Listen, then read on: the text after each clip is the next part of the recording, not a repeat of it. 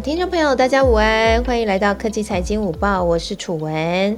啊，好久不见大家了，这个礼拜又是一个新的开始哈，今天呢是我们科技财经午报第一百集的节目，哇，真的没有想到时间很快，从第一集走到了第一百集，大概已经过了半年多的时，超过半年的时间了哈。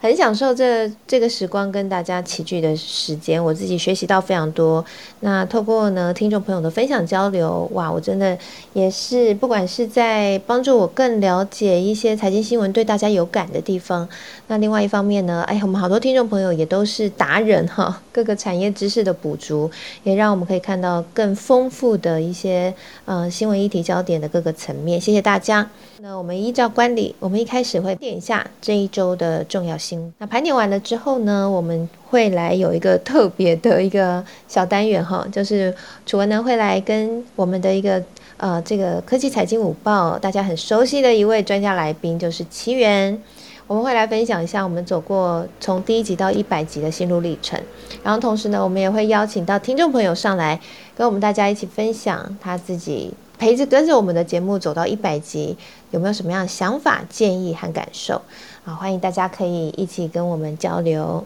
好，那我们就从盘点新闻开始吧。好，今天台股呢，在十二点零五分的时候是下跌了五十七点，目前台股是来到一万六千七百二十三点。那成交量呢，在这个时刻是一千九百七十二亿。好，最近呢，台股的重要的焦点，大家都是关注在量哈，因为这个成交量呢是降了蛮多的。好，这个呃，其实量如果不大的话，其实这个价格要上来确实是不容易啊，哈，所以未来台股成交量还是一个关盘的重点。那在今天的各个族群的表现呢？啊，目前这个时间点哈，今天金融族群是表现比较好的，是翻红的哈。目前整个类股是呃小涨零点五二个。Percent 好，那电子族群呢，还是呃这个还是走绿哈，还是有点脸绿绿的哈。目前呢是下跌了零点五四个 percent。好，那今天呢其实震荡比较大的可以说是航运类股了，长荣、阳明呢不仅跌破百元大关，在今天的跌幅，我记得刚开盘的时候都有跌到。接近八个 percent 哈，那目前跌幅收敛，目前大概是跌幅有将近，它差不多五个 percent。长荣是跌了五个 percent 哈，目前长荣价格是八十九点三，那阳明呢是跌了五点六三个 percent，目前的价格是在八十七点二。好，这个是目前的盘市的情况。那这一周呢，有哪些财经的重点消息，大家要特别留意呢？首先，第一个就是苹果迷要注意喽，要留意喽。我想苹果迷应该都有掌握到这个消息哈，应该很开心。就是在台北时间的礼拜二，就是明天的凌晨一点，苹果要开第二场的这个发表会哈，线上特别活动。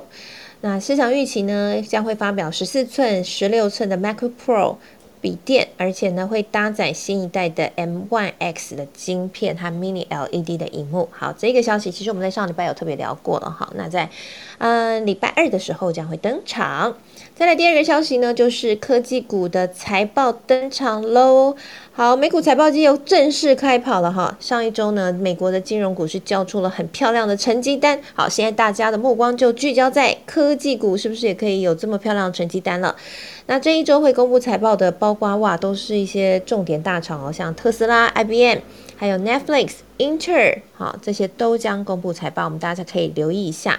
好，再来呢，在礼拜四的时候，联准会会公布经济和皮书，那市场还是很关注，就是关于通膨的这个部分到底情况怎么样？好，所以礼拜四的时候，我们可以观察一下有没有一些新的消息。好，以上呢，哎，还有一个有就是中国的 GDP 在今天哈会公布第三季的 GDP 的年增率和季增率的表现，好，大家可以留意一下。好，这是今这一周呢我们要掌握到的一些重点的财经的数据，好。大家可以观盘，会是一个影响盘势的一个焦点。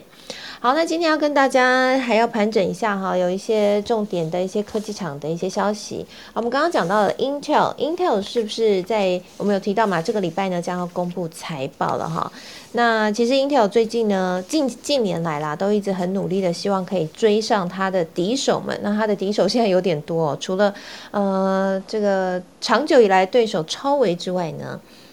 台积电也被英特尔认为是一个呃强劲的对手哈，因为英特尔现在也要进军晶圆代工领域。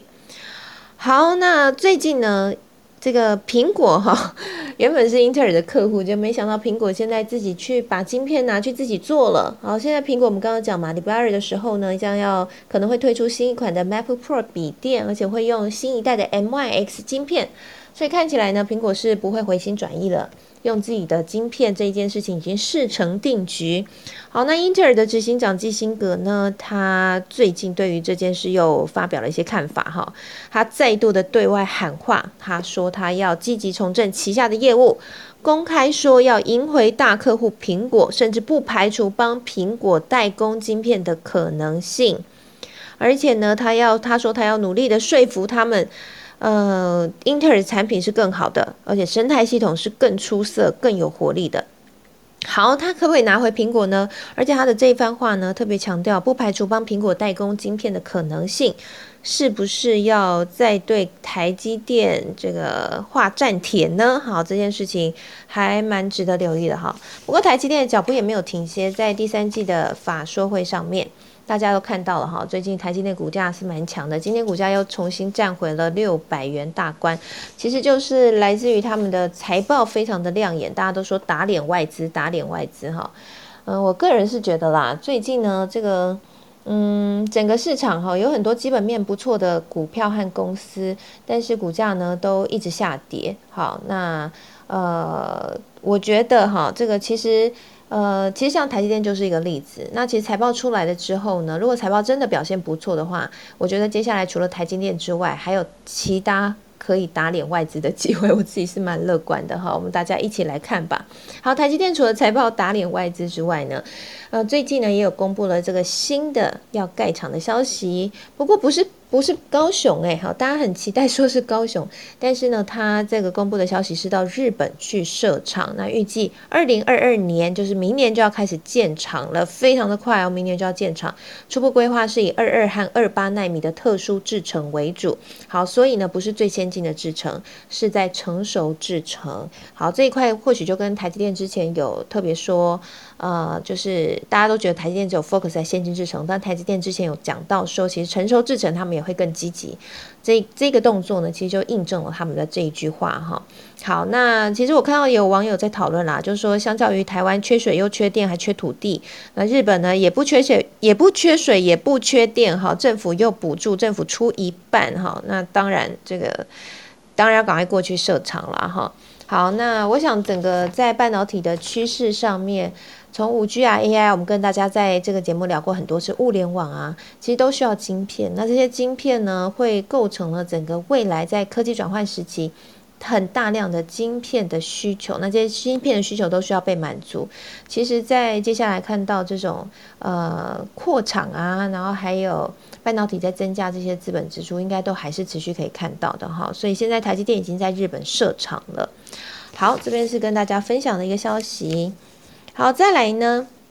哦，另外呢，这个设厂哈，大家也可以特别关注一下这个设备供应链将会动起来哈，因为这设厂都需要很多的设备，所以应该也可以看到这个这方面呢，这个设备相关概念股呢，其实股价也有不错的表现。好，再来就是今天一个大焦点了，就是红海科技日登场了，在今天登场。那最特别的是，今天刚好是郭董的生日，然后呢，他们在郭董生日这一天呢，一次展出了三款新车。好，这三款新车我们在上礼拜有跟大家聊过了，就是他其实已经率先在他的 YouTube 频道上面有公布了这台车长什么样子。那今天呢，我刚刚看了一下新闻，哈，这科技日是直接郭董把车给开进来啦，还蛮酷的，蛮厉害的，看起来蛮炫的。我们待会可以聊一聊这个。红海的这样的一个电动车哈，是不是可以有机会带动股价起来？那它这样的一个电动车影片，呃，电动车的这样新的产品哈，呃，有什么样的一些特色啊？然后是值得我们可以留意的。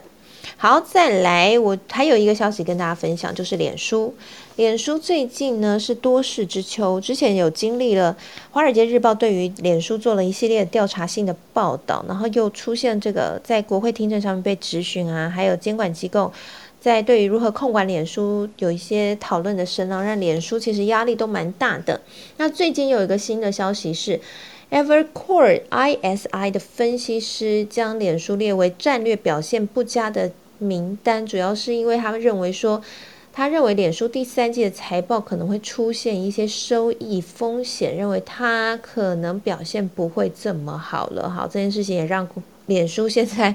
这个是压力蛮大的哈。好，那情况如何？我觉得我们可以继续观察这个实际财报开出来的表现怎么样。好，以上呢是帮大家大家挑选的，我觉得比较重要的一些财经消息。那接下来呢，我们是不是就可以请奇缘先来跟我们聊聊？哎。这个红海的科技日哈，电动车郭董开进来了。你看到在这个新闻的时候，呃，你有什么样的想法？好厉害的公关，好厉害的公关，有没有？我要说三次，在郭董的生日竟然会想出这招，哥真的醉了。因为，嗯。我我算我不算是跑红海的记者，但是作为证券市场的一份子，我觉得红海的动态也是经常被提到的。呃，郭董的角色的转变很微妙，我说不上来现在给我一种什么样的感觉，但呃，我我只觉得他的公关的整个操作的手法在交棒了之后，我觉得有非常大的转变。呃，以前。大家会觉得郭董比较凶，然后作风比较剽悍，然后你会注意到，嗯，他以往的的鼓励政策，呃，是配息少于配股的。大概在五年前左右开始，我记得是我我我我在节目中分析过，就是贝莱德的一一篇一篇要求，然后他跟郭董谈了很久，应该是在二零一五年的时候，然后那一年开始。呃，红海的现金就多于股票股利，然后慢慢的股票就越来越少，甚至这两年已经开始不配股票了。然后你会看到他前两年做了一次减资，所以从公司的规模上，从鼓励政策上，然后到呃去年郭董的交棒，其实红海的。转变是一点一滴在发生的。那你从它的配股配息的政策，你就可以看得出来，以往它可能给人家一个比较不透明的感觉，但是现在哦，它的我觉得整个嗯。对外的形象，从曝光，然后从整个 schedule，然后到底曝光的时候要做些什么？郭董在当中扮演一些什么样的角色？呃，他现在其实已经不是公司任何职务了嘛？你会说他他实际上的角色就是红海大股东跟创办人，在公司的架构底下其实是没有任何职务的，所以这样子一系列的操作，我觉得是是蛮有趣的。嗯，那呃，我我只能用有趣来形容，就是他他对于。呃，整个公司的形象，然后对于整个公司要去哪里这件事情，我觉得说的比以前郭董在的时候清楚。呃，我认为这是正面的。那至于下一个阶段，我觉得他要回答的问题，可能就是他去到那个地方要花多久时间，然后去到那个他所说的嗯电动车的领域，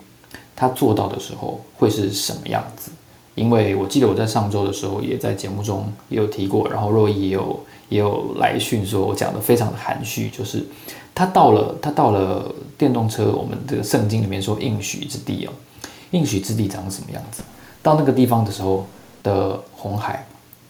它的获利结构会是怎样？因为我们大家在过去这十几年其实已经习惯了它是一个嗯 mobile device 这个 story 的，那未来如果变成一个 EV story 的时候。EV Story 对它的营收获利会有什么样的变化？但是会变得营收比较小，但是比较赚钱，还是会不会像像嗯台积电跟半导体厂一样，它需要更多的去靠近它的终端市场去设厂，但是那个厂也许不是像郑州那样一次动辄三十万人的，所以它的整个营运结构，从我刚才讲的鼓励，然后接下来到营收跟获利，然后它的整个公关形象、公司形象上的曝光。跟操作，未来看起来肯定是更紧贴着电动车这一块去前进。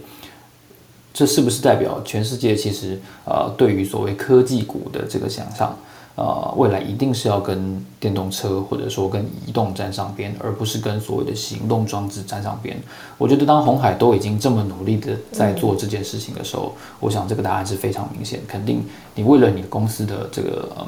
形象也好，或者说本意比也好，你肯定都是要多做一些尝试跟努力去靠拢电动车这一块。那相对的，其实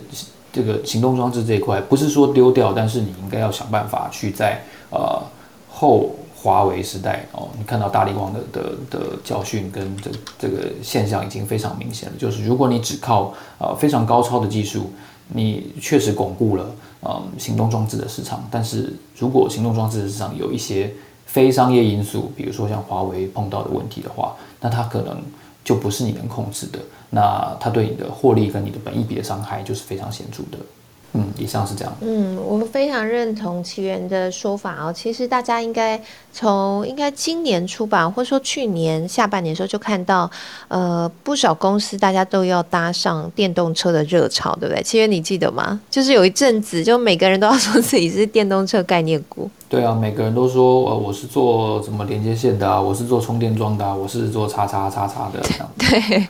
因为可以说这就是一个题材啦，就是说如果没有搭上这个题材，你的就像奇源讲的，你的本一比就上不去哈，市场给的估价就上不去。然后刚刚奇源讲到电动车的这样的一个嗯转转换的时候，我就立刻讲到大力光，然后你就立立刻讲到大力光了。确实哦，大力光就是一个血淋淋的例子，因为他之前一直说他不要进军。电动车还是固守在它的手机镜头嘛，结果这股价就被修正的很厉害。然后在今年的大概今年，然后大力光就转换了哈，他就说他要进军车用市场。不过我看市场还是对他有很多的质疑，对不对，起源？呃，因为至少过去这相当应该可以说一二十年来，大力光的强项跟它。呃，之所以能够如此突出，是因为它在塑胶镜片的掌控是是威震威震业界的嘛？那那它透过非常独特的研发的能力，那这个上周也做过一些报道，天下也做过一些报道。我觉得大家如果有兴趣研究的话，可以把他们两家嗯几个科技记者的报道拿回来回顾。那可是我觉得有一部分是非战之罪，有一部分是可能他策略选择上也许有一些问题啊。我觉得，呃，大家对于电动车的这个这个想象跟期待，就是非常的，嗯，有一种有一种哲学的思维叫做自我完成。大家都觉得电动车会，呃，取代世界上的燃油车。当这样想的人越来越多的时候，啊，相关的股价就会上涨。那这是一种自我完成，就好像你告诉自己说，我一定可以减肥成功，我一定可以减肥成功，然后你很努力的减肥，然后真的做到了。但是实际上，就是股价的上涨或者是不上涨，其实不完全是这种自完自我完成的思维所造成的。那我尽量避免在这个对话中讲的太哲学。但是大力光的的，我觉得它这次的下跌，你看它从嗯应该是六千零七十五块吧，六千零七十五最高跌跌最最低已经跌破两千了，所以表示说它已经跌掉了三分之二以上。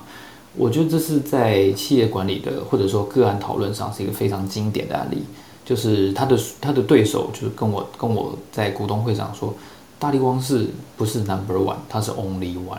那 那如果 only one，一定是发生了一些什么样的事情，才会变成下跌了三分之二？其实它营运，你说它良率什么获利什么，呃，对，它就是高阶手机的出货量可能就出了一些问题，它失去了成长。然后另外一个我觉得比较重要的就是说。它的嗯比较弱小，或者说竞争力没有它那么强的那些对手们，都在做车用的时候，而而这个这个市场又非常的崇尚车用的时候，它刚好没有这个题材，所以就碰碰上了这个问题。嗯嗯嗯，对，因为大力光一开始是认为说这个车用的市场哈，就是车用镜头的量比较少啊，规格比较低啊，所以一直都没有打算要进去。那后来呢，其实应该也是承受不住这个趋势的压力哈，所以现在决定要进到车用。那我看了一下，其实他要进到车用，用其实还是会被外界质疑三件事情。就第一件事情就是说，我们都知道要打进汽车供应链是非常不容易的，因为汽车。就像是以前哦，只要我记得我跑新闻的时候有观察到，只要有任何一间公司宣布说它打用车用供应链，或者是呃，如果你更厉害，你可以变成就是飞机用啊那种的哈，呃，都会对于这公司的肯定能力都会大幅的提升。主要就是因为这些是属于比较安全性为主的产业，就是非常强调安全性，所以它的呃验证还有安规的要求都非常的高。所以你要打进车用市场，不像我们，譬如说今天你要打进手机供应链，哎，换换供应链好像很快，或者是并并没有想，就是并不会觉得很特别，但是车用的市场是你只要进去了以后，你卡到位置，基本上就很难被换掉。但是你要进去也非常非常的不容易，就它认证时间要非常非常的久，所以大家也很担心说，在大力光要进到这个车用市场，诶，那它打，我觉得打进去应该不是问题，只是说要花多久的时间，然后这对于它的整个营运的效率上面来说，是不是可以？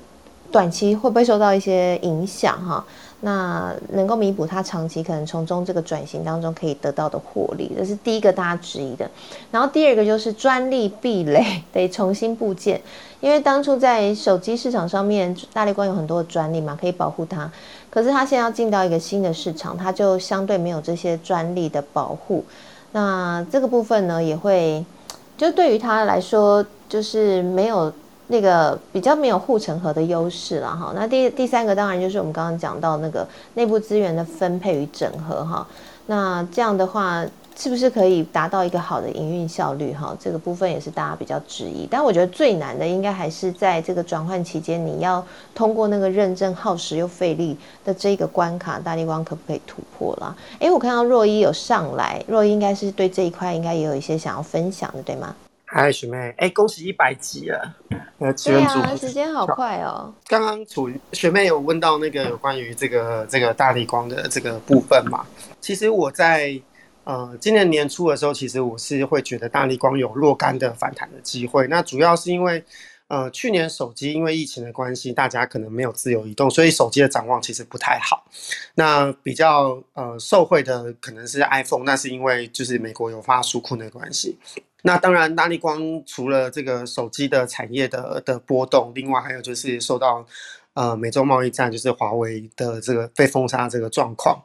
那其实这次法说会就是呃林恩平执行长有提到，呃华为的因素也是他们一个呃蛮重要的影响，因为过去在高阶呃高阶镜头的部分，就是华为跟跟 iPhone 在竞争。那现在呃，iPhone 少了一个 player 之后，他们也没有呃积极去提升镜头的压力，就开始扶持他的对手，比如说像玉金光，甚至中国的舜宇光这样。所以的确就是，呃，我觉得大力光，我觉得某方面来说，的确就是像刚刚讲的是有点，第一个是时运不济，然后另外一个是我觉得他所处在的产业，呃，就算是在这个产业里面最顶尖的龙头公司，好像也很难对抗这个产业的趋势，就是的确在从。存量的角度是手机会是相对的量比较大、比较成熟的产业，但是这个问题就是在于，嗯，手机的镜头它如果没有在啊有持续升级的压力，那的确在大力光这样极端萎缩的的技术领先的领导厂商来说，它就没有办法吃到太多的技术领先的红利，那反而是。呃，可以观察，就是苹果现在在使用、在处理这个照相的部分。当然，一方面是因为手机可能在去年没有太多升级的需求，然后加上现在可能这些呃过去苹果要求的这个呃影像真成像非常真实的部分，似乎可以用一些 AI 的方式去取代。所以从呃产业发展的趋势上，或者他说出的产业上，的确好像都不如手机的产业，可能都不如这个电动车。它虽然呃目前存量不是非常大，但是它的机器很低。就嗯就国际能源署的的报告，它有说去年呃电动车的销量大概三百万台，然后大概不到五 percent。所以其实这会对以投资的角度来说，会觉得这个机器非常低，然后又非常有成长爆发力。那的确是一个比较 sexy 的产业，那可是我觉得大力光对这个布局，我觉得它，它它其实也是两难，因为它的它的嗯它的它的核心的竞争优势就是呃极端微缩的塑胶镜片嘛，我们刚刚讲过。可是问题是这个东西运用在在汽车上面，它可能需要的材质是玻璃，然后它可能不需要极端微缩，就像刚刚学妹有分享的，就是其实呃车用的它的规格是需要比较。呃，比较需要经过长久认证，因为它需要安全性的需求更高。那在这个状况之下，大力光，呃，它能够把它极端微缩的这个技术发挥到车用的领域，我觉得这个几率也不大，可能就是，嗯，稍微拓展一下它的营收的 base，但是这个毛利长期长期会往下走，我觉得是肯定的。那既然聊到电动车，就是今天还有聊到红海嘛。其实我觉得，呃，就红海在一个我们刚刚提到这个电动车产业，它极其非常低的状况，那成长力既然成长成长的机会竟然非常的大的话，其实它切入就是我觉得是一个对的策略的方向。那是我们要观察红海的，我觉得有两个方面，第一个是它执行力的问题，然后第二个是它在呃中国策略的布局的问题，就是呃我们先从这个苹果的供应链，就是呃。那个红海代工 iPhone 的这个部分，其实你会发现，呃，中国以它的呃大概二十五 percent、二十 percent 的 iPhone 的市场占有，会去要求苹果去呃更多采纳中国的本土的供应商。那这个东西其实又是一个相对的，算是趋势上的逆风，因为红海再怎么样，呃，掌握了中国发展的红利，它毕竟不像，不像立讯啊，不像这些厂商，就是它毕竟是呃中国本土的厂商。那你可以看到，其实中国本土的厂商虽然目前渗呃渗透率还没有非常高，但是它趋势是非常明确的。比如说像在 OLED 面板的京东方，然后像呃组装代工的立讯，那当然呃。在这些公司出席，可能会有一些成长的曲线的需要克服的问题，所以我觉得红海短时间内它可能不完全被取代的几率可能也没有这么大，但是它毕竟是一个往下走的趋势。那另外就是红海它很它的投资眼光跟它的行销方式都向来都是非常呃令人呃瞠目结舌的，就是非常令人赞叹。可是问题是它的做出来很多宣誓，比如说像去呃威州设厂。然后甚至之前也进军很多产业，其实都是都是虎头蛇尾，所以其实能够就是红海他选了一个对的策略方向，然后哎现在开始有一些呃宣示性的，比如说呃产品出现，但是我们我觉得后续就是真的要观察的是，哎红海它这一步到底能够走多远，就是会不会到中间某个部分，比如说呃它这个比如说这个这三款车子出来，然后可能销量有瓶颈，或者是哎迟迟拿不到嗯。比如说他们 Target 的代工的的大的订单，那会不会这个东西可能又是跟过去他们所宣示的这个呃他们想要进军的领域一样，可能就是这个这个长期的表现，我觉得要值得观察。以上。嗯，谢谢若一的分享哈，把那个红海的前世今生都讲了一遍哈，谢谢若一。呃，就像若一讲的啦，就是呃若一学长说的哈，红海它确实真的是很需要面临转型的时刻。那现在刚好就是有一个这么棒的题材，那红海也非常的积极在往电动车这一块发展哈。那我补充一下，这个他们所推出的这三款电动车，我觉得有一点还蛮值得讨论，就是它的 Model C 这一台修旅车，我看了一下。刚呃刚刚那个刘阳伟董事长是有特别讲到说售价会在百万元以内，他比了一个二，就是二字头会是百万元以内，所以会是走一个蛮蛮高性价比的。因为你看现在电动车一台，像特斯拉来说好了，一定都是差不多一百，最低阶的应该也要一百五左右吧，我印象没错的话。那现在他推了一个名字跟特斯拉很像的，然后是要百万元以内，我想。这个部分应该会对整个市场，第一是说红海自己会有机会，是不是用透过这样的价格可以更有机会杀入市场？那第二个是这个市场会不会也因此比较有被做大可能？我觉得是蛮值得观察。我不知道奇源你怎么看呢？我觉得这个问题真的蛮难回答的，因为嗯，刚才若依也提到了一个重点，就是我我觉得他现在确实已经策略已经走到一个程度了。呃，但是我觉得距离嗯大家呃了然于心，或者说理解红海目前进度跟实际效益的人，可能还不是那么的多哦，所以我觉得这个问题需要一点时间观察。了解，那后若依呢？你怎么看它的这个价格取向？其实我觉得也不意外，对不对？嗯，对呀，因为其实。呃，学妹刚刚讲到一个重点，就是这个这个价格的部分。其实我觉得，呃，这可能跟他这个电动车产业呃 player 所参与的这个产业的阶段有关系。我们刚刚讲，就是其实这个电动车的目前的渗透率还非常的低，就是它只占了，因为它有点贵。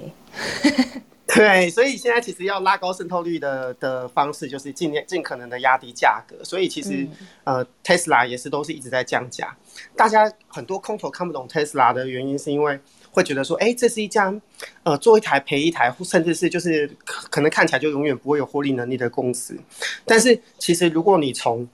呃特斯拉它想要尽可能拉高它的那个呃渗透率来讲，它想要先卡下这块市场的话，其实它用成本价去售出它的车子，其实是最快拉高渗透率的一个方式。所以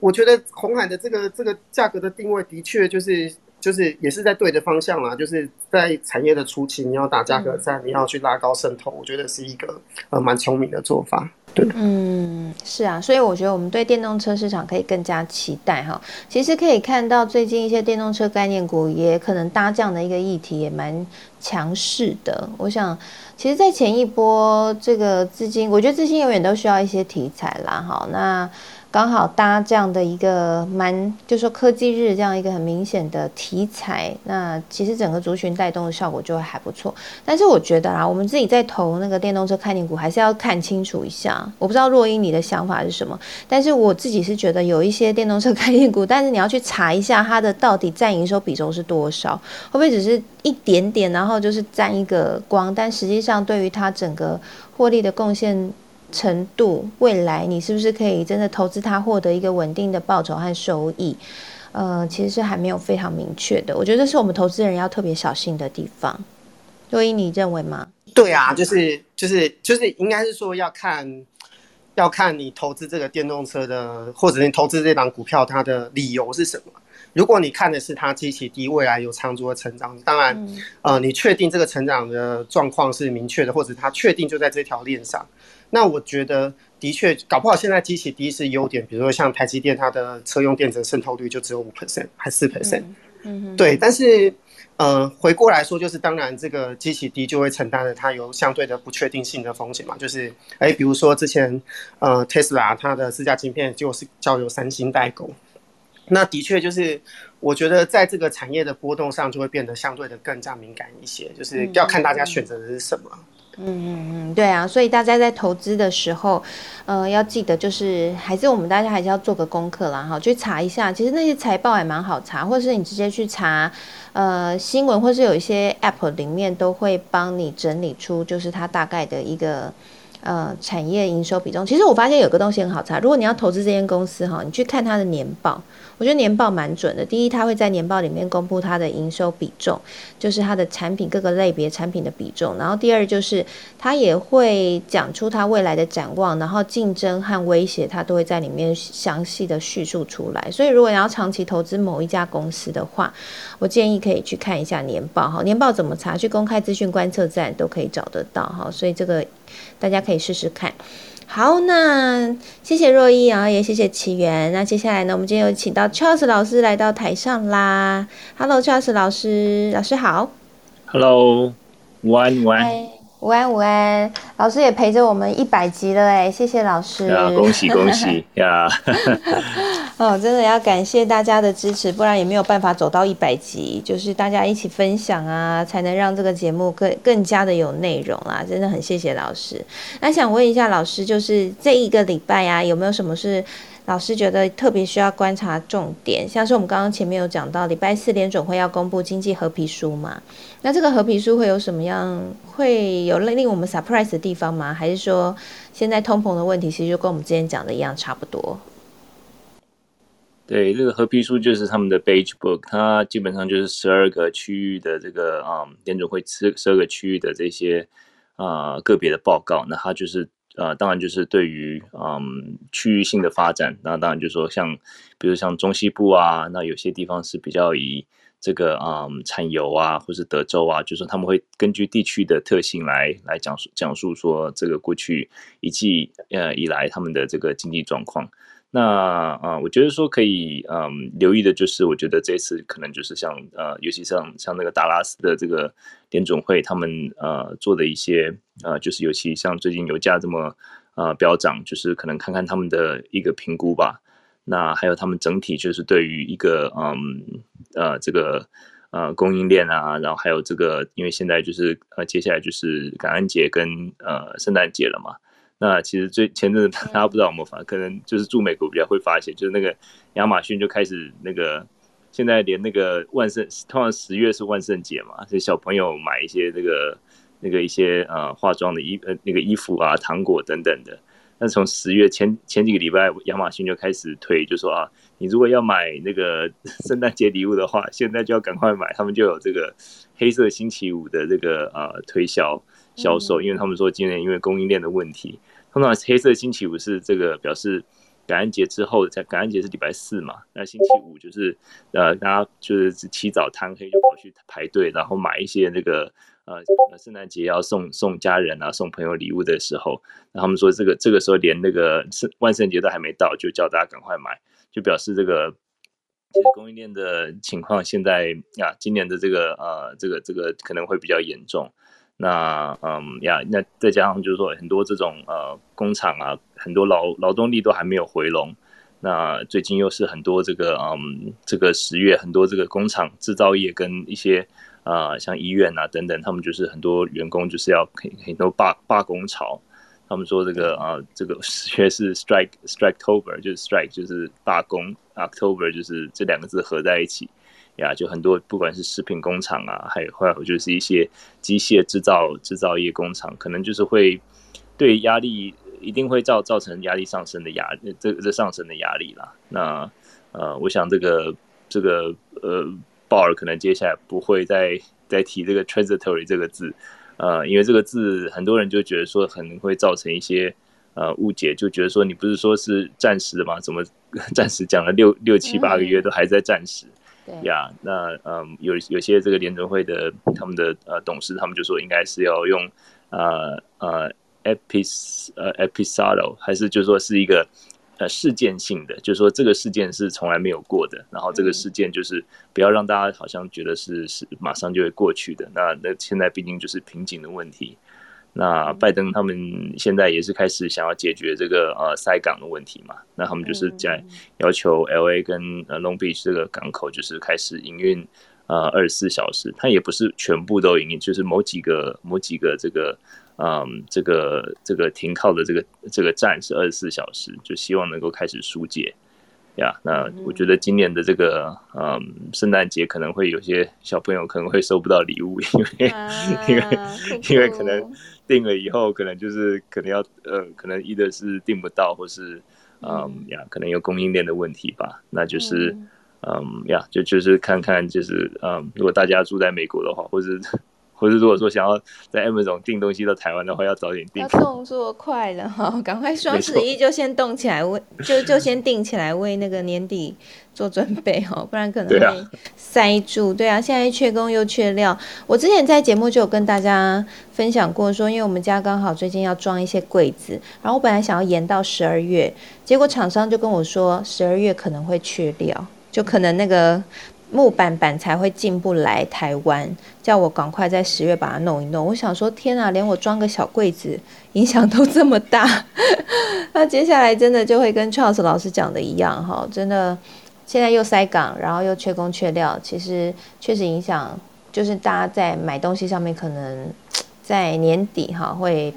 有比较多的变数啊。对于整个的经济上面，这也是一个变数啦。不过呢。跟刚刚 Charles 老师说的，就是像联准会一样说，认为这个通膨仍是暂时的。还有一位大咖，他最近也发表说，他也觉得是暂时的，就是欧洲央行的总裁拉加德，他也认为说，这个部分呢，高通膨很大程度是暂时的，而且央行会，欧洲央行会持续用货币或用这个宽松政策继续来支持欧元区的经济。所以呢，他嗯，我想他出来讲话哈，也很具有指标性啦。那也呼应了，其实整个在大趋势走向上面，应该也不要太，大家也不要太过悲观。不过呢，因为毕竟他们都是大国嘛哈，所以我觉得他们影响不大。但新兴市场影响很大哎哦，这新兴市场的冲击真的蛮剧烈的哈。我们之前有分享过，委内瑞拉它的货币就是。整个受到通膨冲击蛮大的。好，那除了一些刚刚讲的那些国家之外，其实在今年全球通膨拉警报到现在，已经有十三个央行、十三国的央行已经至少升息一次了，包括新加坡、韩国、纽西兰，还有很多开发中的国家，其实都陆陆续续的升息了哈。所以我想问 Charles 老师一个问题，是不是？接下来这个通膨啊，我我自己看这样子整个的发展，就是说美国和欧洲他们觉得，哎，大家不要担心，这是暂时的，影响不大。是因为他们想要嗯继续，因为其实这件事情就是他们主导的。我这样讲合理吗教授老师？我总觉得这就是他们主导的，因为他们傻逼嘛。呀，我呃，不过我觉得就是这一次的这个啊通膨，其实有很大的一部分就是我们呃节目里面一直讲的这个供应链的问题。对啦，供应因为现在供应链，其实我觉得供应链如果说是要占百分之呃可能七成以上哦，我觉得说就是呃，因为就是说现在目前呃来讲的话，其实我觉得联准会没有办欧美至少美国跟欧洲联准会他们没有办法借由嗯呃借由。就是继续呃，就是用这种呃货币政策啊，或者或是一些啊，他们政府的财政政策来让这个嗯，让这个塞港问题，或是说让这供应链问题来解决。也就是说，他们他们能够做的就是来控制这个通膨。那如果说就是就这个就是货币面嘛，那如果说可是你如果说看这个消费面来讲的话，那我们看到上一拜这个啊，美国这个 八月的这个消费者的这个这个。消费力还是很强劲的，它的这个嗯呀，好像是月增率好像是零点八吧，那年增率是百分之十三点九。呃，我觉得说就就说这个美欧美国家还是在这个世界里面还是经济的领头羊了，就是它的进口不断进口，然后它的消费强度，然后还是可以带动这些新兴工业国家或是这个呃开发中国家。嗯的一些呃经济状况，那毕竟他们这些欧美国家，他们的疫情受到疫情影响，他们的复苏也比较算是比较平稳，比较呃稳健成长这样子。那前阵子其实呃经济学人有在讲一篇文章，就是在讲到说，像比如说像台湾或是像中国。比较像是还是比比起欧美来讲，就是说还是比较像是呃封闭的状况，特别他们不允许呃外国人，就是或者说很严格的控制外国啊这个外国人来啊做任何的合作啊，或者说就是呃旅游啊等等的。那这个其实就是嗯，如果说你你还是继续的呃不。呃，不和不不想办法和病毒病毒共存的话，它接下来的这个呃这个经济成长、经济复苏有可能会受到影响。那欧美国人，你感觉好像都是 每天都是几万人、几万人，可是他们就是啊，他们就是已经就决定了，他们的心态就是我就是要干跟这个跟这个病毒共共处嘛。那他们的经济的复苏或者经济的这个发展，或许会比较可预测。那比起说像一些啊，比如像是啊。台湾或者中国这样子，就是比较比较嗯呃，把把这个关这个 国门这个关口就呃握守的比较紧的呀，所以说这个是经济学人他们的报道。嗯，了解，谢谢 Charles 老师的分享。好，那透过刚刚呢 Charles 老师的分享哈，我们。大概再帮大家再聊了一下现在通膨的这样的一个问题哈，那也谢谢刚刚奇缘还有 Roy 视频带我们大家一起来聊了一下电动车这些最新的话题。那接下来呢，我们要来在剩下最后十二分钟的时间，我们要来聊一下，就是今天刚好是我们节目的第一百集嘛哈，那真的很谢谢大家，就是陪伴我们一百集这样走过来哈，从第一集到现在，我记得第一集应该是在。呃，过年那个时候哈，过年后不久我们成立的，那到现在这样子也已经超过半年了哈，差不多呃二月多成立到现在，呃已经有将近八个月的时间了哈。那这个时间说长不长，说短不短，哇，一百集，真的谢谢大家。那我们一开始是在每天中午的一到五的每天中午跟大家见呃线上聊天。那到后来呢，我们做了一次的转换，然后变成是只有礼拜一、礼拜三，然后礼拜五是一个欢乐听友房。那现在又是第一百集了，我们又要再来思考一下，我们未来要怎么样转换，或是未来的出路。那不知道大家有没有什么样的建议和意见？那其实我们也有呃做这个，也收到不少的听友回馈啦，也真的很谢谢你们，就是一直支持，然后告诉我们说。这样的一个中午的分享啊，对于你们的帮助哈，特别是在投资上面，然后以及就是掌握一些财经消息上面哈，真的很谢谢。那希望呢，就是在未来哈，我们也在想要怎么转型啊，或者说改成什么样的形式。我也想问问看，Mars，Mars，你听陪着我们从第一集到现在第一百集，你自己看着我们节目这样的转变，你觉得我们节目对你来说，它？它有什么样的意义吗？呃，楚文文，大家好。嗨，对我来说，我就是从小白一点零到小白一点一。现在是一点一吗？对，现在对现在是一点一。所以还没有带到四点零，是不是？所以我的阶段性任务还没有结束。就是嗯，我应该要出卖一下我太太吗？嗯，好好好。因为她前上个她前一阵子就是呃，我那天跟她分享了小白一点零到四点零的这个嗯，这个概念之后呢，结果没多久她就去做了一次当冲，做了小白四点零的事情，然后我就跟她说：“你觉得我们现在适合吗？”然后我就让他试了一次，结果他现在还卡住，我就只有跟他说：“来来来，回来，我们回来做一点零的事情就好了，还不到，不要去做四点零的事情。”我说楚文说的是对的。哎呦，谢谢谢谢，真的啦，真的，我们也是跟大家讲，其实，在做这个节目，就是希望可以帮助大家可以，嗯、在市场消息很多，然后一个，我觉得现在还现在有比以前更好一些，就是以前的在新在讨论这个投资理财都会是，比如说以名牌和技术为技术线型为主的一种讨论，但是在现在，哎，越来越多，呃，讨论的风气会是价值型投资啊，或是基本面啊，就是或者是开始会去有不一样的，除了这种短线杀进杀出以外的一些长线投资方法讨论。我觉得这是一个越来越正向的一个市场的呃教育和一种市场的心态。那我我其实就是希望可以帮助大家，就是。呃，我自己认为啦，尤其是经过这一波哈，最近这个台股杀的蛮凶猛的哈，那经过这一波，就更加的感受到说，其实你真的怎么，你如果要短线玩，我觉得要玩赢那些外资啊，是蛮困难的，因为他们就是挟着庞大的资金哈，那他们今天这一股资金说要冲向哪一个股票哈，哪一个题材，它冲进去了，你。你要你要能跟上哈，也是不容易。那最后他说要走了，你要能够跟着走也是不容易。所以如果与其跟着这样资金不停的流窜，然后搞得自己很累，有时候跟上，有时候没跟上，就像是我觉得这种情况就像是你现在呢看见班上有一个很红、跑得很快的人，然后你想要跟着他的脚步，然后这个人就是跑超快，你就是跟在他后面，一直要猜他要往哪里跑。然后呢，你你有时候猜得中，有时候没猜中，然后他在跑的时候，你速度也不一定跟得上，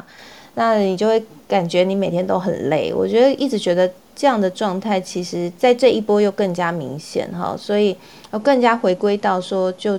就是更加认为说，其实我们在投资上面。呃，其实有一些别的方法可以帮助我们做，不要去跟着市场这样乱冲乱跑哈，回归到一个去找寻价值，然后回归到一个把你的资产做一个好的配置，然后去让你的资金运用是能够有一个长期复利的效果。我觉得这些是，然后再搭配着，如果你真的很想跑，你在一小部分跟着跑就好，其实你的人生会过得比较安然哈。对啊，我不知道奇缘你自己的看法呢，然后以及跟着我们这样一百集，我不知道奇缘从第一集就当我们的来宾，那个时候我也分享一下，那个时候我跟奇缘是，其实我跟奇源，奇源我们到现在还没有见到面，对不对？没有见过面，虽然我们 我是是长学长跟学妹，对，我是对对对，奇源是我的学长耶，对，学长好，对我都没有称呼你学长，我真是大不敬，拍谁拍谁，学长。也没有老到需要敬吧？对啊，啊，我我觉得我们就应该要来赶快约约出来吃个饭，对，然后我觉得如果需要当冲的人，呃，不是不是需要，应该没有人需要当冲。如果有人想要当冲的，我还我我还真觉得你你就冲一次试试看啊。就是以前我我在嗯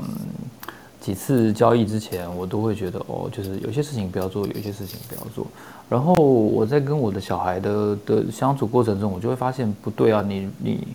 呃，你你告诉他，呃，这个东西很危险，所以你不要碰。这是这看来不是正确的的一种态度，就好像台湾的自然环境中，呃，四面都环海，然后台湾又有这么多的河流，那又有这么多的山林，那你告诉他说，你不要爬山，不要爬，不要不要下水，然后不要去海边，什么都不要，那这个是这个这是一种对的的的想法嘛？就如果你把你自己想成一个小孩的话。你就会觉得呃好像也不尽然，所以如果嗯如果你真的有想要当冲玩玩看，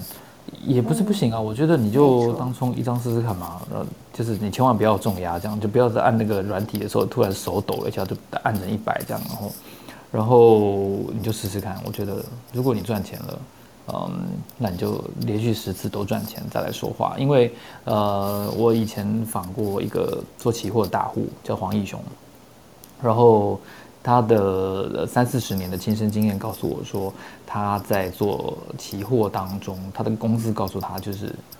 做期货长期获利的比率大概是万分之二，因为他是那其中的二。但是他也为了这个成为这个二，付出了非常多哦身心上的代价。所以，所以我觉得，嗯，就是嗯，大家可以思考一下，就是当中的目的到底是什么？是赚钱？那赚了钱你要做什么？你需不需要做那么多的风险承受去赚钱？这个这个是我觉得蛮有趣的点。嗯嗯，没错，奇源讲的很对哈。好，如果你真的受不了的话，对啊，你就试试看嘛，哈，试试看你就知道 那个感觉是什么。但是还是建议啦，就是试的占的资产比重不要太高。就像我们一直讲的，我们在节目当中也常常聊到比特比特币。那很多听众朋友会私讯问我啊，说可不可以投啊？呃，我的答案都会是：第一，你要选择一个。比较大的交易所。第二，就是你就算要投，我会建议你是初学者的话，你投的比重就是在你整个资产的比重不要太高，可能 maybe 这样在十趴以内或是五趴以内会是比较安全的。那这样就是等于说那笔钱你输掉，你也不会心痛，或者是说，哎，会心痛啦。应该说输掉你也不会影响到你的生活。我想这是投资最重要的事情。好，那再来要跟大家分享哈，其实因为很多有些听众朋友，像我有跟伟霆聊过哈，就是说，如果说大家想要做自媒体的话，到底这一路会有什么样的变化，然后应该要怎么样去做一些设定？那我想，其实设现在自媒体真的很多，然后设定。怎么样去做策略啊，或者说做定位啊，那些其实都有各式各样的方式。那我今天刚好是一百集，我想很单纯的就来跟大家来分享一下我这一百集走过一遭之后的心路历程哈。好，其实我当时候看到，对于 Clubhouse 对我来说是一个非常有趣的平台，我很喜欢可以直接和我的。和听众，然后可以直接对话交流的感觉，我想之前也有跟大家分享过。因为以前在电视台的时候，其实跟着对跟大家是没有办法直接互动到的。那我就是平常就是对着镜头讲话，然后其实看不到自己的观众在哪里，但是。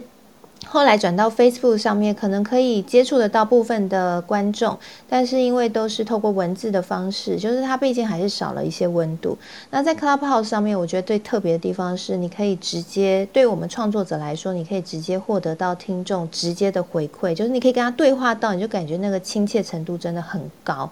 然后对我来说，就有更强烈的一个创作动力。因为其实说真的，我之前虽然说我有在。脸书上面开过呃线上读书会，分享过，就是有一阵子啦哈，大概开了一两个月、两三个月左右吧，就是有定期在分享一些书，但是后来我也就没有再继续。其实那个时候就是，呃，我觉得他的能够引起我动机的程度还没有像 Clubhouse 那么高，因为像 Clubhouse 上上面我就直接认识很多朋友啊，像伟霆啊，像 Mars 啊，我们就虽然没有见到面，但是我们透过这样。聊天说话的方式就觉得非常靠近，好像 Charles 老师，像若仪视频学长，还有像奇缘，我们本来就是连友了哈，本来就认识了。对，那我想这是平台，这个平台让我可以非常喜欢在这上面创作的原因。然后从过完年开始，我就跟奇缘，然后还有阿格丽，还有。呃，金周宽的顾问洪文哥，还有现在在台下的我心目中的美股女神、财经观点的创办人，哎，J C 财经观点创办人 Jenny 哈，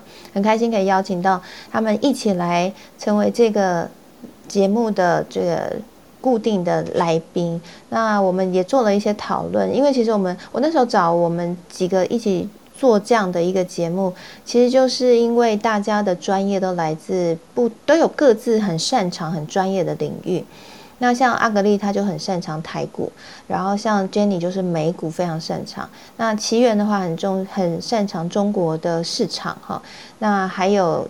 呃，洪文哥的话，他就是在科技领域，还有在生技医疗领域都很擅长。那我自己的话，就是我跟洪文哥会比较类似一点，因为其实我跟洪文哥也认识非常多年了，我们都是在科技领域上面会比较熟悉一些。那我自己可以身兼主持的角色，我觉得这样的一个一个组合，应该可以带给大家一些不一样的。呃，新闻上面的解读，还有财经观念的解读，那也谢谢大家很支持我们，所以在中午的时间上来跟我们互动，然后还有一些很多的业内人士的听众朋友上来跟我们分享，哎，补充一些在业内人业内市场的就是第一手的观察，哈，真的很感谢。那后来在经营大概二三十集的时候，我必须要说，就是在做自媒体，其实有一件最难。去进行的事情不一定是你的听众在哪，或是你听众人数的多少，而是你可不可以去坚持下去啊？因为。因为其实我们做这些做节目，其实都会有有一些我们需要投入的时，不管是时间来说，或者是后来我自己买了设备，然后到现在每一集剪辑节目，其实希望可以让听众朋友还可以回放来收听，因为大家都说的时候中午跟不上房，所以希望可以还是可以听得到节目，所以后来我们就把它录成 podcast。那录 podcast 需要剪辑，所以我每一集会负担就是大概剪辑费，这样几百块剪辑费，就它都是一个需要长时间投入的，还有包括我自己的时间的投入，就是它其实是需要很很大一个程度的投入。那我觉得很坦白说，就是真的很你这个投入，就是当你投入的越多的时候，你的效你的最后的作品就会越好。当你投入没有那么多的时候，你的作品可能就没有那么好。所以很多人会觉得说自媒体可以拿来兼着做，但是我自己走过一百集之后，我发现，其实，在做这个自媒体的过程当中，感受到，如果你真的希望你的创作变得很好的话，它真的是需要花呃一定程度的金钱，然后还有你的时间的比重，你才有可能在现在就是这么多这么棒的节目当中，你有可能这个节目会有一些。嗯，特色和价值存在在这个市场当中。那我们在节目，其实在这个过程当中，我自己觉得很难能可贵的地方，就是，呃，因为做这个做这个节目，然后认识到就是大家，然后各位听众朋友，然后我自己除了交到一些新朋友之外，也从你们的回馈激励我更积极的去学习。我觉得这对我来说是最大的价值。就是为了要能够在节目里面呈现更好内容，所以我就很积极的去收集资讯啊，比我以前当财经记者还积极啊，然后，然后就积极的去看各大消息、各大节目，然后希望可以把一些好的东西都可以整理给大家，在节目当中带给大家。那也透过这个节目，就是我后来也扩张去邀请到更多我的一些呃专家好朋友们，而且是我心目中认为很正派而且很厉害的专家朋友们，像有些在台上，在台下，好像大雁建筑的总监这个 Jackson 哈建筑先生啊，然后还有像树宝总经理许崇宝 Ryan 哈，那哎还有这个 Charles 老师的太太 Ann 哈。那就是很谢谢你们都愿意来，就是支持我的节目，然后上来跟大家听众朋友无私的分享。那还有一些像是大家应该也很熟悉，像这个 Joyso 创办人 Tom，然后还有像台湾房房屋的执行长啊旭兰姐啊，大家都上来跟我们分享很多一些消息。然后还有像 Selina 啊，还有像陈世慧老师啊等等的。那透过这样的分享，我觉得就是可以让。我自己在看整个财经，还有在看投资理财上面，可以更有全面性的观点，更加的，就是有一个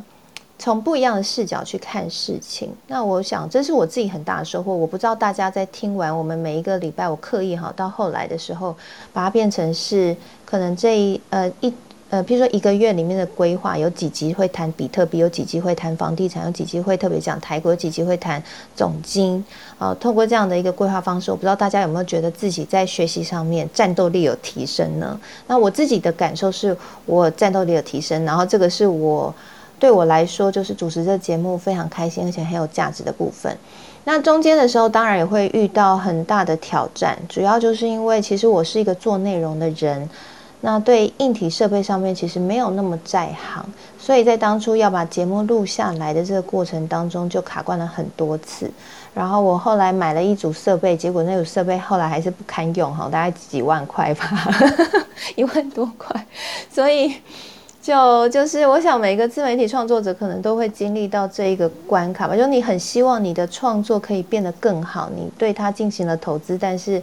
呃，但是它不一定可以达到你的预期，就是这个效果。那这个就是我们要付出的学习成本，对。所以如果你要做自媒体投，呃，你你想要经营自媒体的话，那我必须要说，就是我自己走了一百集过来，这当中真的不会是一帆风顺的。然后就，即便你已经有一个固定的听众，但是你除了会有来自于自己对自己的要求，还有另外就是你会有。想要升级的过程，那当中你可能就需要去突破，不管是设备难题，或是内容直播上面的更升级，或是更更有变化、更有花样，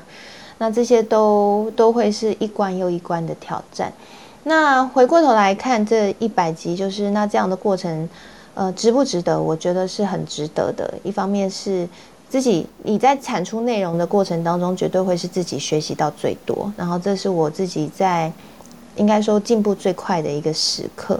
那另外就是你可以透过这样的一个自媒体，然后扩大眼界，还有认识你的听众之外，还可以跟认识更多呃不同领域的非常厉害的人。这个是我觉得非常珍惜的部分。对，那呃目前现所以中间我们其实大家应该有有陪着我的话，应该都知道，就中间曾经因为这个设备的卡关，然后有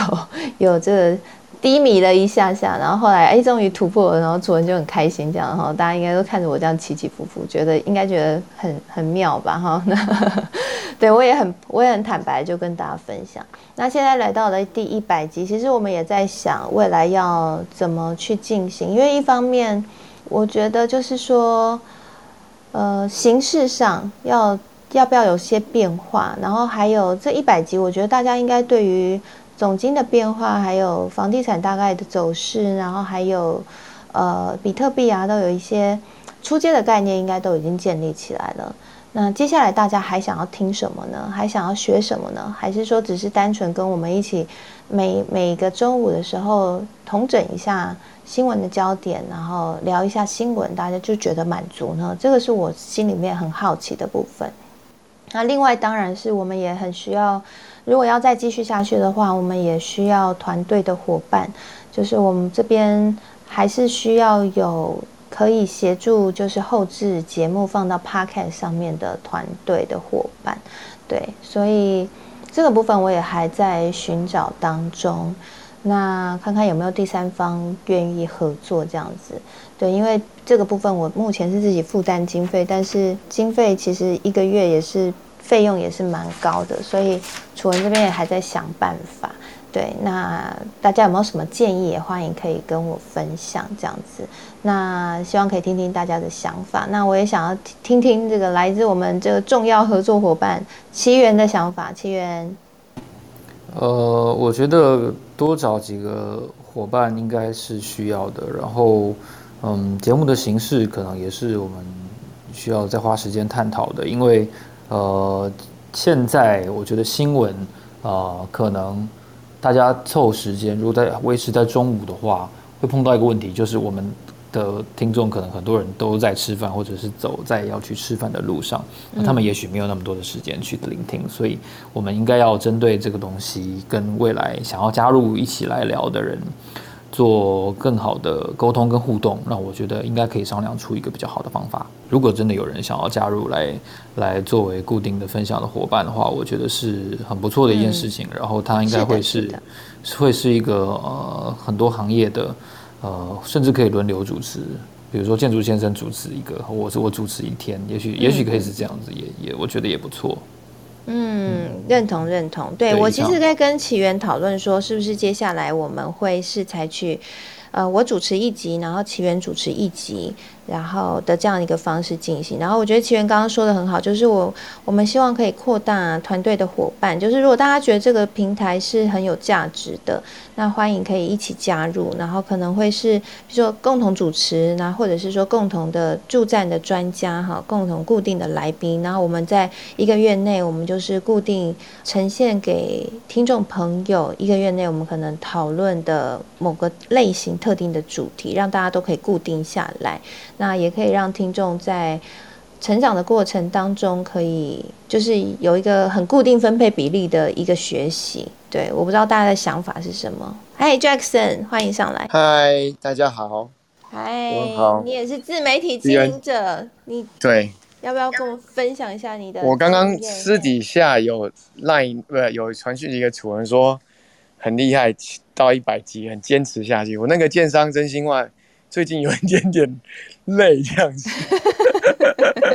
所以我我我觉得奇缘讲的是对的，因为如果因为这个这个平台比较新，然后它未来有没有爆发性，我觉得可能是有的，只是现在目前可能还在一个比较辛苦的路上。那如果你能坚持下去，其实就是应该是要想办法看走走走得远啊，一起把它走远，应该是这个这个是最重要的想法。嗯，对。然后我我觉得 Jonathan 说的很好，就是确实啊，就是说一个人走得快，团队走得远。那只是说这就是团，所以我们要现在就是想要看看是不是说要怎么样的形态下去，然后扩展团队。那我们也呃欢迎就是听众朋友来跟我们。呃，表达你的想法，那或是你要加入我们，我们都非常的热议。那另外就是，我觉得我们一起走远，我们要带来创造什么样的价值，这也是我很在乎的。虽然流量很重要，但是对我来说，流量它不一定是最重要的事情。对我来说，是我能不能够有所贡献，我们所创努力创作出来的东西，能不能够为大家带来点什么？这个是我自己个人会愿意投注心力的原因，呃的的一个关键的动力。所以我觉得未来节目要怎么呈现，这个也是我蛮在乎的。我想要听听 Charles 老师的想法。老师可以跟我们分享吗？哦，好啊，我觉得就是呃，其实我觉得楚文这个节目，就是我觉得从一开始也是呃呃，就是开始听，然后一开始上来呃分享一些美国这个经济总体经济的的一个看法。那我觉得说，其实我觉得楚文你其实是很有很有很有坚持，就是说就是。因为我觉得说你大可以就是用这种 报名牌啊，这种可能会吸引更多人，或者是说就是呀，可是我觉得就是你一直呃坚持，或者是说对、啊、对，而且我觉得就是说呃，我发现就是其实大家呃，其实就是说你在在你这样坚持，我觉得听众还是会呃，就是愿意来听呃，就是希望我们从一些比较基本面，或是从一些比较理性的方式来。来学习的这个听众还是还是会留得住的，对。那我觉得说，因为 因为我平常都没有人听我讲话，所以我 很高兴可以跟大家这个跟大家分享。我爱听你讲的呀。没有没有没有，对啊。不过我觉得就是这样，就是呃，就是我觉得大家一起学习，我也学到很多啊。所以我觉得其实呃呀，就是经营方面我是没有什么意见啊。那我也没有什么本身也没有什么这个 Clubhouse，我也是。也是嗯，也是很新嘛。可是我觉得，呃，我觉得其实继续坚持下去，我觉得应该还是有它的市场。因为我觉得，嗯，从这个 Clubhouse 就像刚刚楚文说，就是蛮有温度的，就是你可以呃历史及时的跟不同的人在沟通，而且学习，而且就是说，呃，久而久，你就是会知道说，哎，这个呃，可能就是大家的专精的地方不一样，这样子。那呃，那接接下来这个就那我看楚文就是接下来还有不同的。主持的节目嘛，然后还有什么不同？我觉得这个就是呃听呃这个收听的这个也是一个可以呃也是一个也是一个可以变广的一个地方啦。就说大家来这个 Clubhouse，然后看到听到这个节目，然后呃接下来就是可能有看到哎楚文也有主持主持其他节目，或是其他其他朋友有主持其他节目，我觉得这个是蛮好的一个。我是我是用一个交朋友的心态来上 Clubhouse，、啊、那我觉得做这边也是主要是交朋友心态。我觉得可以在这里就是打破生活圈，然后去交到就是来自像像 Charles 老师在美国，平常根本不可能会遇到，但可以在这样透过这个平台，可以直接建立起友谊，我觉得超棒的。就我现在超喜欢看 Charles 老师一家的分享。看我们家狗嘛。对啊，我是觉得这个节目是非常，我是觉得还蛮有蛮有价值的啊、呃，嗯我觉得说真的，呃，就是就嗯，就是能够教大家一个投资的观念之外，就是说能够有不同的呃观点，然后更综合，然后就不用说好像什么事情都是看只看新闻，只看标题这样子嗯呀，我觉得是还蛮蛮不错的。咚咚咚，谢谢老师，谢谢老师的分享。那我想请教一下伟霆，伟霆也是我们的资深听友。嗨，伟霆在吗？哦、e l l o Hello，我在。嗨，伟嗨霆，有没有什么建议呢？我觉得很棒啊！我从一开始，我我好像不是从那个第一集就就在了，然后嗯后来我加入 Clubhouse，这是我第一个收听，就是一直会收听的节目。谢谢楚文，辛苦了。不会不会，那你未来有没有想要再听到什么，或是觉得怎么样可以更帮助你？你觉得这节目对你来说的帮助性在哪里？或者说你会愿意一直花时间听的原因是什么呢？嗯，因为我今年才刚加入股市，然后嗯那时候刚刚开始投资的时候，我也是都是听朋友，然后那个朋友他就是呃跟了很多分析师，然后他就一直跟我们说。那个拿给老师说什么时候要下，然后我就跟着短线进了这样子。然后我觉得这这个节目给带给我最大的就是价值是呃财商观念跟投价值投资的观念要坚持，就是呃投资真的是长时间它就会给你回馈，但是一直超短线，像我朋友他现在就是套牢了蛮多钱，然后就说真的假的？对，然后就说，其实过去的很多分析师说，短线其实也不见得说就是真的会赚钱，这样子进进出出，其实到最后其实也是没有赚钱的。哎，你朋友是有缴，就说跟那些分析师是缴对会费当会员那种吗？然后，然后还然后还被就是还被套牢，对，然后就是有一些是那个就是新闻媒体报很就是很厉害的分析师，哦 对啊，所以嗯我觉得还是就是后来自己有接触那个加密货币，或者是自己在投资的那种心情上，就会觉得说，就是呃，要长期的去布局，其实会比较好这样子。嗯，对 对，谢谢伟霆一个血泪的经验分享哈，朋友的血泪经验。对啊，我出卖他一下，反正他也不在这里面。对，然后我觉得我我可以提议就是，嗯，我觉得现在不晓得是加密加密货货币圈好像有很多人其实还是不了解，然后或者是不相信这一块。可是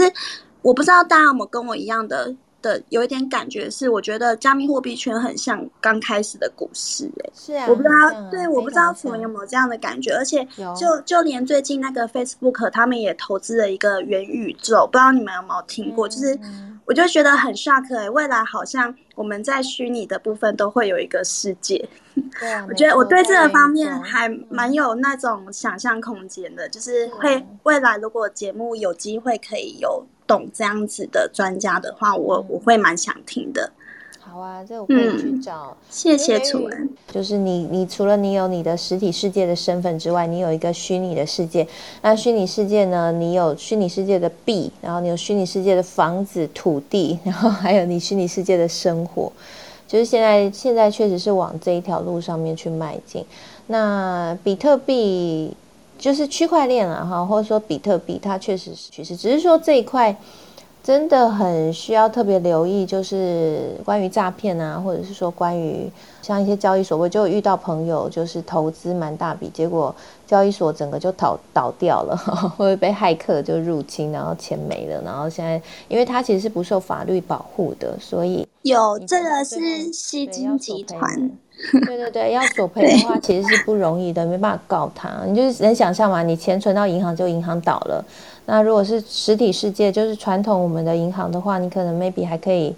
呃，有一些法律手段。但是如果你是投资虚拟货币的话，那个交易所倒了，你要去请他，呃负责或者还你钱，基本上是遥遥无期啦。所以也要跟大家特别的提醒啦。那我觉得伟霆的建议非常的好。那我们未来还是会把一些重点的科技趋势哈。然后做很深入的讨论带给大家，我觉得这也是我自己很希望可以带给大家的部分。然后我自己很开心有一件事，就是透过这个节目啊，嗯，我觉得是找到了志同道合的各位啊，因为我以前都觉得我们，因为我是科技记者出来的，然后我们在看到一些科技趋势，在聊这些议题的时候，我自己在脸书粉丝团上面发文，都觉得好像回应没有。大家好像兴趣没有那么高，可是没想到在这里大家兴趣很高诶。对于这个艰艰深的要命的半导体，我做问卷调查，居然有超过七成的人都是非常有兴趣，这是让我觉得非常开心又非常 shock 的地方。对，所以未来我们还是一样会秉持这样的一个信念，然后就是如果我们这个节目会继续下去的话，就会把这一块纳为是，就是继续带领大家一起认识。更掌握科技趋势啦，对。那奇源，奇源，最后你有没有什么建议和想法？因为我们现在是一点，刚好一点二十。对我，我刚才想到，就是现在还有一百七十几个朋友，我觉得大家如果就是听到了节目，呃，其实你可以把你自己平常写过的关于任何财经或者科技的东西。嗯，放在脸书群组里面，或者是你自己的 bio 里面。当然最好，我觉得是放在群组里面。一来是让大家知道，呃，群组里面有这样子的，对，有有